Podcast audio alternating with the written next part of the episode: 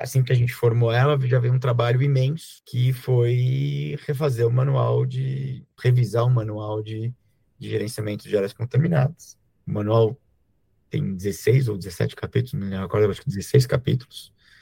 Sei lá quantas páginas, centenas de páginas, são 100, 400, 500, 600, não lembro cabeça quantas páginas são.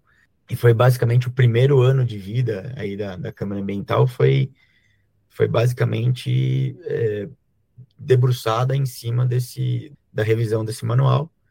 Esse produto foi entregue há poucos meses, ainda não foi totalmente publicado, parte dele já está publicado, que vinha sendo publicado, agora mudou, mudou a gestão, mudou o jeito de, de fazer essa, essa publicação.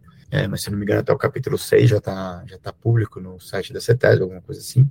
Mas todos os outros capítulos já foram entregues. É, estamos só aguardando a, a, a, autorização aí da diretoria para deixar público. E aí a gente receber uma outra sugestão de revisão.